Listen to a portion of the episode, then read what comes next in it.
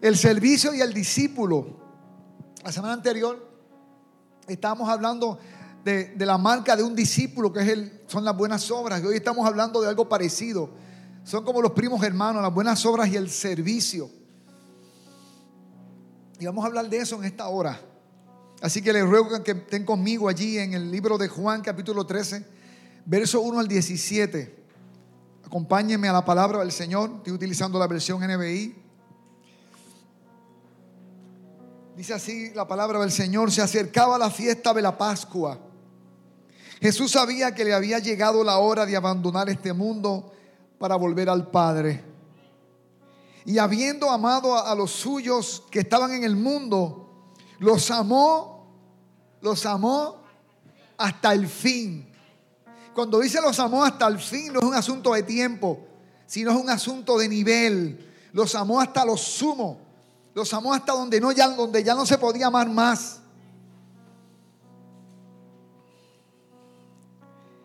Llegó la hora de la cena. El diablo ya había incitado a Judas Iscariote hijo de Simón, para que traicionara a Jesús. Sabía que Jesús, o sabía Jesús que el Padre había puesto todas las cosas bajo su dominio y que había salido de Dios y a él volvía. Así que se levantó de la mesa, se quitó el manto y se ató una toalla a la cintura.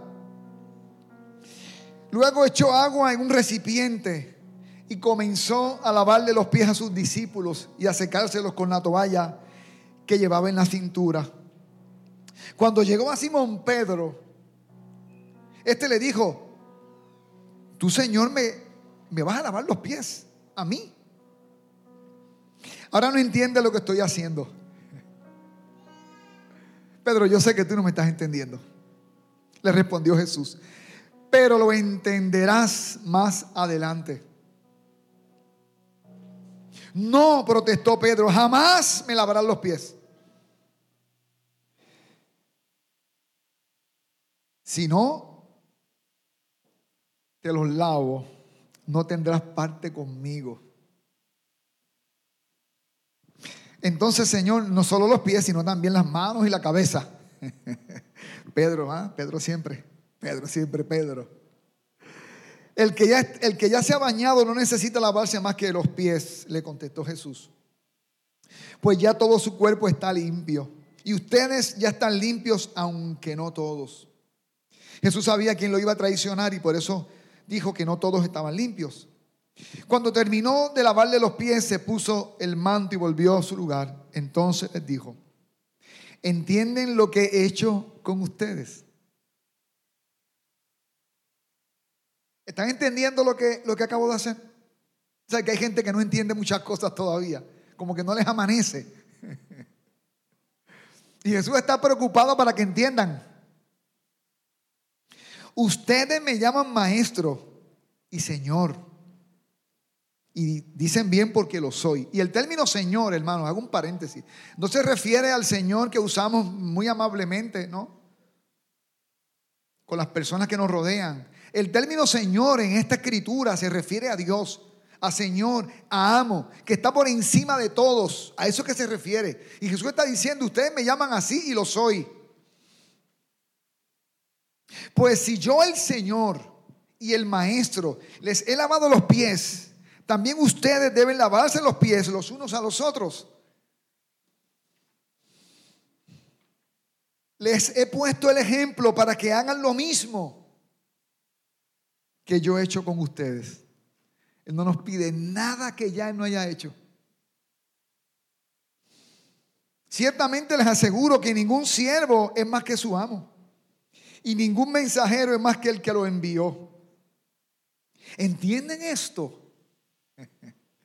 Dichosos serán si lo ponen en práctica. Vuelve otra vez. ¿Están entendiendo? Como Joel cuando Siempre me relaja cuando él dice que yo digo, me siguen, están conmigo. Jesús está con ese pequeño cliché, ¿no? ¿Me entienden? ¿Ustedes están entendiendo? ¿Ustedes entendieron lo que hice? A veces Dios está haciendo cosas en medio de nosotros y no entendemos lo que está haciendo. Y no porque no entendemos necesariamente todo, es que a veces no queremos entender lo que Él está haciendo. Lo que está haciendo quizás no nos gusta lo que está haciendo. O quizás nos está invitando a hacerlo con Él y tampoco queremos hacerlo. Jesús estaba seguro de quién era Él. Se lo dijo, ustedes me llaman maestro y Señor y dicen bien porque lo soy. Jesús era el maestro. Jesús era Dios, el verbo de Dios hecho carne. Para servir, hermano, yo debo saber quién soy. Cuando me cuesta servir es porque tengo problemas con mi identidad, es porque no sé quién soy. Pensamos que hay unos trabajos para ciertas personas, pero yo no, porque yo soy. Pero Jesús está diciendo, yo que soy Dios, yo que soy el Señor, les he lavado los pies a ustedes. Jesús estaba bien claro de quién era Él. Un suape, una pila de platos no iba a sentir una amenaza a quién era Él. O los pies apestosos de sus discípulos, incluyendo a Judas. No era una amenaza contra la identidad de Jesús. Él sabía quién era. Hay gente que se define con las tareas que hace o con los cargos que tiene. Hay gente aún dentro de la iglesia y dentro de las iglesias y los cargos políticos y empresariales que lo que lo define es el prefijo antes de su nombre, el CEO, el pastor, el quizás apóstol, el director de la empresa, el dueño, el propietario. Pero eso, no, eso se supone que no te defina a ti. Nuestra identidad está en nuestro origen y nuestro origen está en Dios. Fuimos creados a su imagen y a su semejanza. Así que, que Jesús no tuvo ese problema. Cuando tú sabes quién eres, esto nos permite servir con la motivación correcta, porque a veces se sirve con la motivación incorrecta. Y servir desde el principio de la dignidad. ¿Por qué sirvo a otros? ¿Por qué sirvo a otras personas? Sirvo a otras personas porque yo sé quién yo soy. Como yo sé quién yo soy y que mi valor está en Dios, yo me descubro a mí mismo y descubro mi dignidad en Dios. Entonces cuando yo reconozco mi valor en Dios, que no lo define un cargo, un diploma, una cuenta bancaria, un título, el carro que manejo, eso no define quién yo soy. Lo que define quién yo soy es que, como dice el, el Salmo, que fui creado por sus manos. Él me entretejió en el vientre de mi madre. Aunque los abortistas digan que no. Entonces puedo descubrir el valor de mi hermano y de mi hermana y de mi prójimo.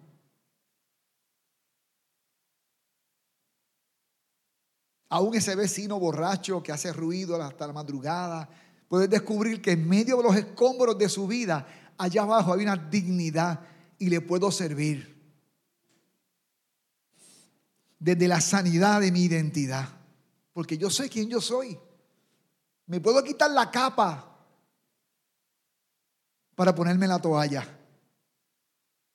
En Efesios, por ejemplo, el apóstol Pablo le está diciendo a los siervos, en este caso a los esclavos,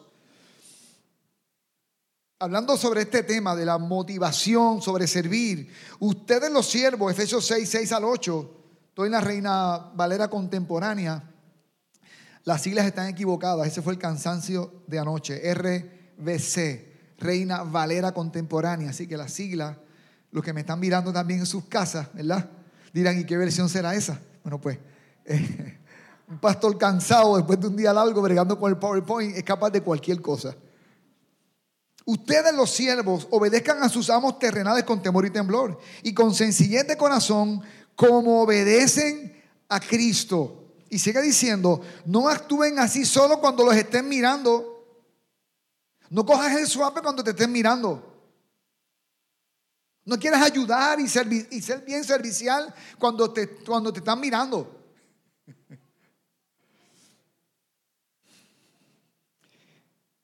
Como los que quieren agradar a la gente, sino que hay que servir como que, como siervos de Cristo, de corazón.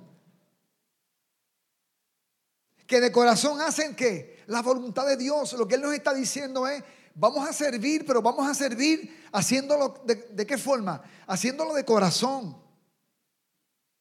No porque me estén viendo, no, estoy sirviendo para que la gente tenga una buena opinión de mí o de ti. Wow, mira esa persona cómo sirve. Eso es construir una, una imagen.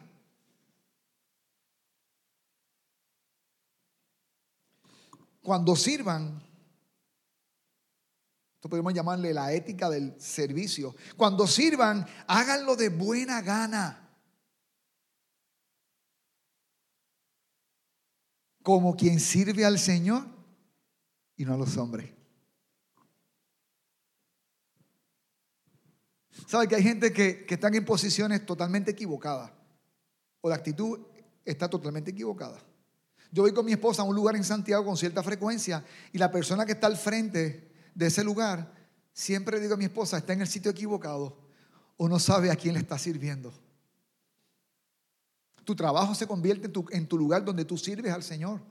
Y hablamos de eso en una serie pasada, hace un año atrás. Mi lugar de trabajo se convierte en el lugar donde yo le sirvo a las personas, donde le sirvo a otras personas. Y no lo puedo hacer solamente por el cheque que me están dando todos los, meses o cada 15 días. Cuando yo sirvo, yo lo hago mucho más allá de lo que me estén pagando. Cuando yo sirvo, tengo que entender que estoy sirviendo para Dios. Ahí no cabe la queja. Ahí le sirvo a la gente. Ahí le sirvo a la gente. ¿A quién Jesús le sirvió? A los ángeles. Jesús le sirvió a la gente, a la gente de carne y hueso. Sabiendo que cada uno de nosotros, sea siervo o libre, ya no solamente la gente que quiera sierva, esclavo, recibirá del Señor según lo que hayan hecho. Hay gente que no importa lo que hagan, le va muy mal. ¿Tú sabes por qué le va muy mal? Le va muy mal porque viven para ellos, se sirven solamente a sí mismos y procuran que la gente les sirva a ellos.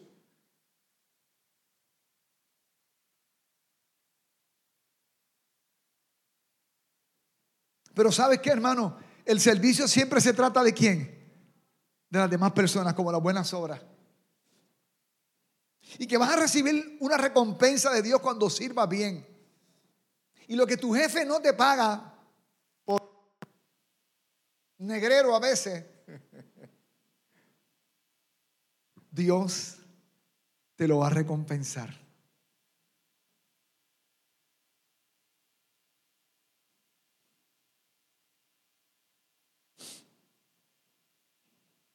El Señor sabía, volviendo otra vez al pasaje bíblico, de lavándole los pies a sus discípulos, el, Señor sabía varias cosas.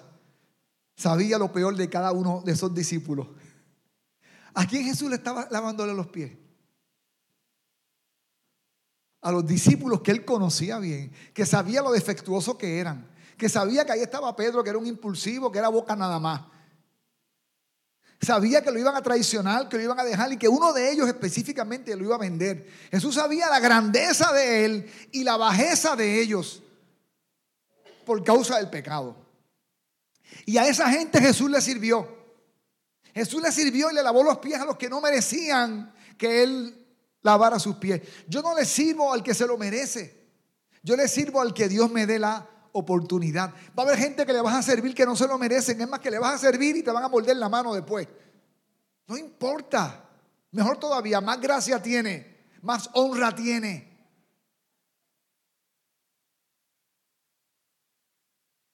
Jesús lavó los pies a Judas, lavó los pies a Pedro, lavó los pies a cada uno de esos doce hombres, que salvo Juan, todos iban a ir y lo iban a dejar. Qué rico estuvo la enseñanza, el manjal de ayer, de nuestra hermana Anabel. ¿Cuántos estuvieron aquí participando del retiro? Y qué tremenda la enseñanza de, de Juan. Gracias, querida. ya sé lo que pensó. Te cojo en casa por decir eso del púlpito. Jesús sabía que a quienes les estaba sirviendo lo iban a dejar solo. Pero dice la Biblia que los amó hasta dónde? Hasta lo sumo. Amar hasta lo sumo es amar al que tú sabes que te va a dar la puñalada por detrás. Eso es amar. Por eso que nadie a mí me venga a hablar de que me ama mucho. Y me ama gente, me ama mucho, pero a mí me, me expresó el amor Dios extendiendo sus brazos en la cruz por mí cuando no era posible que yo fuera amado. Ahora es fácil amarme en Cristo ya redimido y transformado, pero Él me amó antes, cuando no era fácil ser amado, cuando no merecía ser amado. Jesús los amó hasta el fin, hasta lo último, los amó del todo, los amó por completo.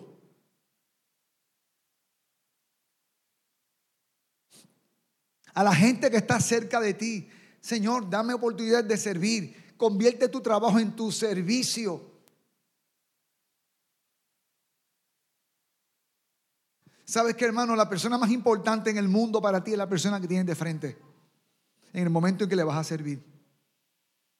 Si trabajas en una oficina, trabajas en una ferretería, un salón de clase, donde quiera que estés trabajando, donde quiera que tú sirvas, la persona que está delante de ti es la persona más importante en el mundo en ese momento para ti. Esa es la oportunidad de tu vida para mostrar la gracia de Dios por medio de ti, ese favor de Dios por medio de ti para esa persona. Y vas a darle lo mejor a esa persona. Y no vas a servir de mala gana. El próximo que pase, ¿qué usted quiere? cobra cheque.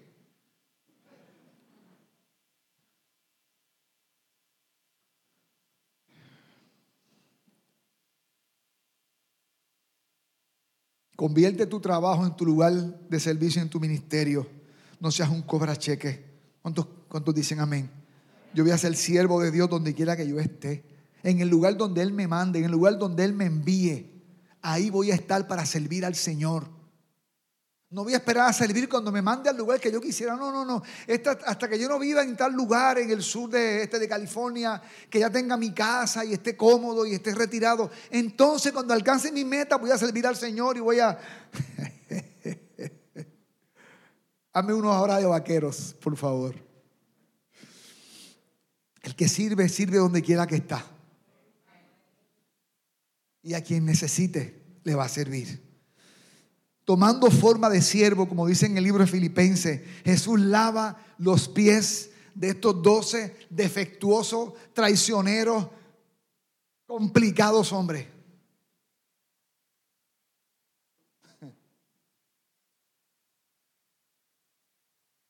Los discípulos se dieron cuenta de lo que Jesús hacía. Sin embargo, ninguno se ofreció a hacer su trabajo. Ninguno dijo, no, no, no, maestro, suelta la cubeta, suelta la toalla. Tú no vas a hacer eso, maestro, lo vamos a hacer nosotros. Ninguno le dijo nada. Pedro, que es tan arrojado, calladito. Ah, no, ahí no me apunto. Caminar por el mar, yo me apunto. Yo camino por el mar. Orar por los enfermos, yo voy a estar contigo, Señor. Al monte de la transfiguración, ahí voy a estar con Él. Lavar los pies apestosos de estos tipos, no, ahí no me apunto, no. Eso no es, no, es tan sublime. Lo que me gusta a mí es predicar, enseñar, hablar en la radio, televisión. Lo que me gusta a mí es donde me vean.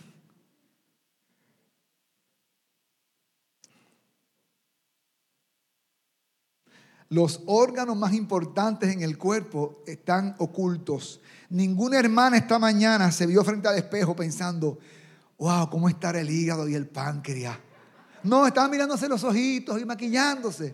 Y está bien, porque se van hermosas como se ven. Y los areticos y se peinaron. Pero no piensan en los órganos que no se ven, en el hígado, en nada de eso. Al contrario, le meten fritura 24-7. Porque eso no es importante. Vamos a golpearlo allí que...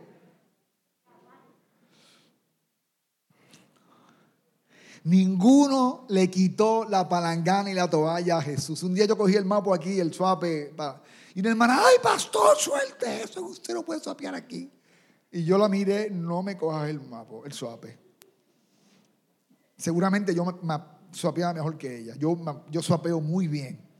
Me enseñó la mejor. Cuando conocí a Anabel, tan hermosa y delicada, de momento en sus manitas, callo, y será carpintera, y yo no lo sé. No entendía cómo manos tan delicadas como las de Abel tenían callitos, y esos callitos quizás toca congas, y yo no lo sé tampoco. Después cuando me casé entendí. Entendí por qué los callitos y por qué en casa siempre la escoba era, el palo era curvo. Por la fuerza con que pasaba la escoba y el mapa. Así que, así que esa hermana casi, casi me quita el, el suave y yo, no, no, déjame quieto. Que tú no sabes cuántas veces yo he suapeado en mi vida. Tú no me conoces bien. Nadie le quitó la palangana. El servicio no estaba en, la, en sus mentes. Ellos no estaban en las de servir. Ellos, querían cargos. Ellos querían las, las posiciones. Los discípulos sabían qué hacer. Y aunque cualquiera podía hacerlo, nadie lo hizo. Ellos sabían para qué era la cubeta y la toalla. Porque era típico en las casas en ese tiempo que había un sirviente que le limpiaba los pies a las visitas antes de la cena. Ellos sabían para qué era esa, esa, esa cubeta y esa toalla. Ellos lo sabían. Si yo me paro aquí, ahora mismo con un suave, con un mapa y una escoba, ustedes saben de, de qué se trata eso, ¿sí o no? Ustedes lo saben. Discutían después de la cena sobre quién iba a ser el mayor. Y ahora Jesús les tiene que dar otra lección. Fíjate, le limpian los pies, cenan y después de la cena eh, están discutiendo entre ellos quién es el más importante entre ellos. Hermano, no son los discípulos, es que los seres humanos somos así. Nos encanta ser gente importante y codiarnos con gente importante. Porque nos hacemos sentir como que, como que somos importantes, pero al final del día la identidad de nosotros es del mismo tamaño. No importa lo que tengas, el cargo que tengas, el carro que manejes, tu tamaño es tu tamaño. ¿Y cuál es tu tamaño y el mío?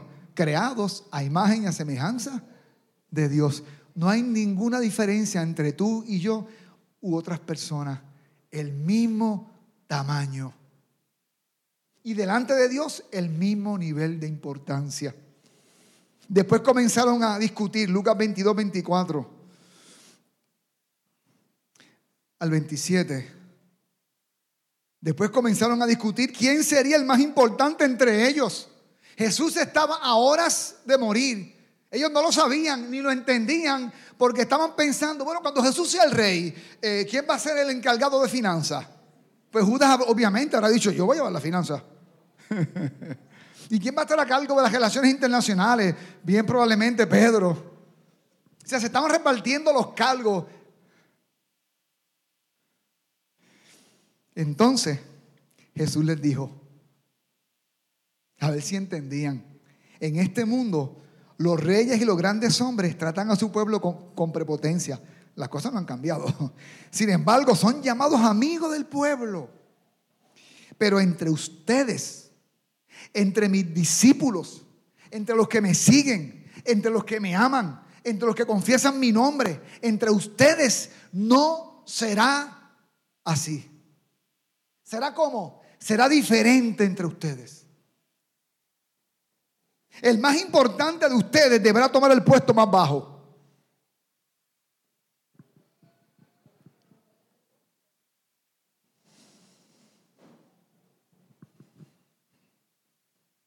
Y el líder debe ser como sirviente. Aquí Jesús nos trae un nuevo paradigma de servicio y de liderazgo.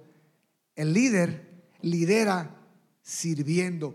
El líder está para servir. A nosotros nos enseñaron que no, la cosmovisión nuestra, de nuestros países, es que el líder es para mandar, para que le sirvan y tiene derecho a todo, hasta romper las reglas y la ley. Y aún dentro de las iglesias también pasa lo mismo, hermano.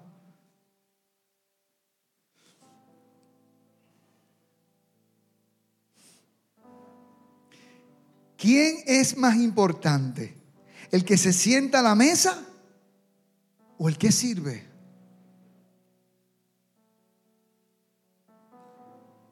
El que se sienta a la mesa, por supuesto. La pregunta que hace Jesús, pregunta retórica. Pero en este caso no. Sigue hablando Jesús. Pues yo estoy entre ustedes como uno que sirve. Yo no me senté a la mesa para que me sirvan. Yo los senté a ustedes, antes les lavo los pies, los siento en la mesa, les sirvo. Y ustedes están peleando de quién va a ser el más importante. ¿Quién es el más importante en la fraternidad cristiana moraquiqueya? Los pastores. Los que se sientan a la mesa. que son ustedes. Esto se trata de Cristo en ustedes, de Cristo para ustedes.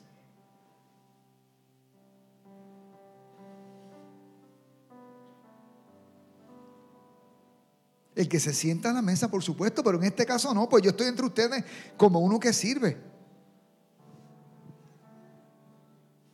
Hermano, nosotros no estamos llamados para sentarnos a la mesa. El cristiano en su trabajo, en su, en su comunidad, en su medio ambiente, está llamado a servir la mesa, a poner la mesa y a servir la mesa. En otras palabras, hacer la diferencia.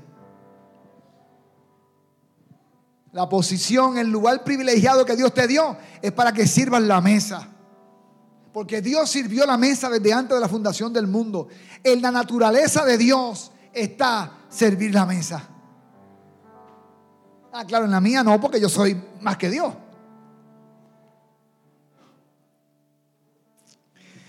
¿Cuántos están conmigo? Juan 21, 15. Ahora está bien escrito, Reina Valera contemporánea. Cuando terminaron de comer, pero ya esta no fue la, la, cena del Señor antes de su muerte. Esto fue en la resurrección de Cristo, cuando están pescando, ¿se acuerdan? Hijitos, comieron, vengan. Y entonces vienen y comen, está la mesa servida, el Cristo resucitado, el Cristo resucitado le puso la mesa a los traidores, a los que corrieron. Y había pan y había pescado. Esa es la dieta mejor que hay. Y entonces, cuando desayunaron, que fue en la mañana, Jesús le dijo a Simón Pedro, y no voy a hablar de la conversación completa, porque es más larga, solamente un pedacito. Simón Pedro, lleno de culpa. Jesús le dijo, Simón, hijo de Jonás, ¿me amas más que a estos? Le respondió, sí Señor, tú sabes que te quiero. Otro nivel menor de amor. Él le dijo, apacienta mis corderos. ¿Me amas? Sírveme. Si las buenas obras son fruto de nuestra fe, el servicio es fruto de nuestro amor al Señor. ¿Amas al Señor? No dijo, cántame, toca el piano, que eso es bueno también, eso es bueno. Predica, que es bueno también. Apacienta mis coleros. En otras palabras, sirve. Otra versión dice, alimentalos, alimenta a mis corderos. Cuida a mis corderos, atiéndelos. Está hablando de gente, está hablando si tú me amas, ese amor tienes que redirigirlo a las personas.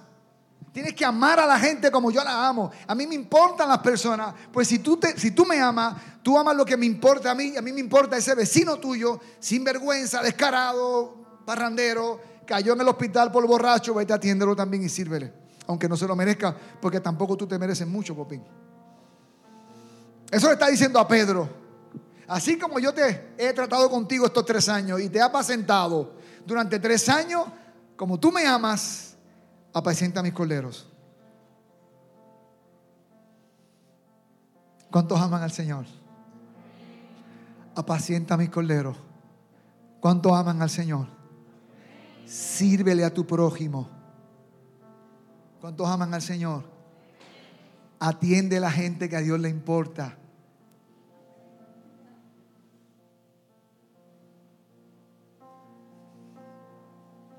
Hermano, si tú no has ido a la cama preocupado o preocupada por alguien que no seas tú, o sea de tu familia, no has conocido el amor de Dios todavía.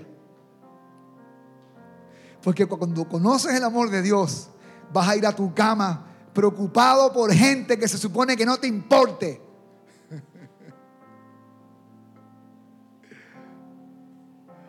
Porque los coleros se meten a la cama y le rompen el sueño a uno y te interrumpen.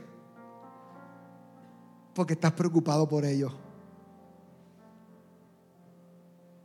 Y termino con Juan 12, 26, versión NBI. Eso dijo Jesús mucho antes, o poco antes de, de todas estas conversaciones. Quien quiera servirme, debe seguirme. Otra versión dice, debe obedecerme. Y donde yo esté, allí también estará mi siervo o mi servidor. A quien me sirva, mi Padre lo honrará. Otra versión dice, mi Padre lo premiará. Otra dice, mi Padre lo recompensará. ¿Cómo le doy un vaso de agua al Señor? ¿Cómo le lavo los pies al Señor? ¿Cómo visto al Señor? ¿Cómo abrazo al Señor? ¿Cómo visito al Señor?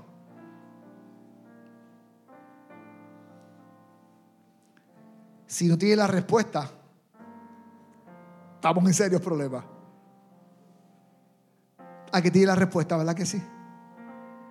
A tu próximo. Lo que hiciste por ellos, Jesús dijo, lo que hiciste por uno de estos mis pequeños, lo hiciste por mí. Padre Santo, inclinamos nuestros rostros delante de ti. Te pedimos en el nombre de Jesucristo que tu Santo Espíritu nos haga entender esto. Los discípulos tardaron, tardaron en entenderlo. Sin embargo, Señor, tu gracia les reveló a ellos posteriormente la grandeza del servicio. Y no solamente, Señor amado, te sirvieron el resto de sus vidas, sino que sellaron con sus propias vidas el servicio que te hicieron. Hanos a nosotros entender, Señor amado. Hanos entender a nosotros. Haznos entender que amarte es servirte. Que amarte es amar a otros. Que servirte es servirle a otros. En el nombre de Jesucristo. Gracias porque no hubo mayor servicio que jamás se nos ha dado.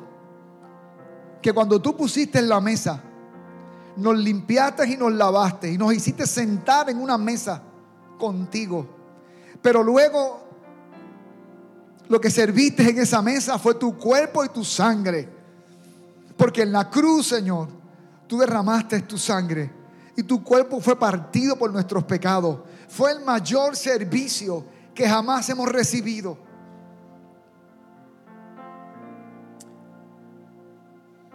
Gracias, Señor. Primera de Corintios capítulo 11. Escúchalo, no está en pantalla. Escúchalo bien.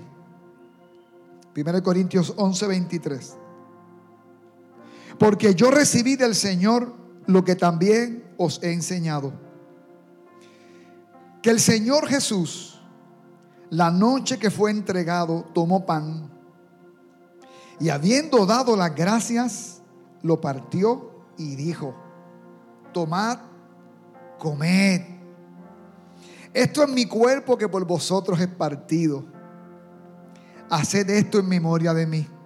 Asimismo tomó también la copa después de haber cenado, diciendo, esta copa es nuevo pacto en mi sangre. Haced esto todas las veces que la bebiereis en memoria de mí.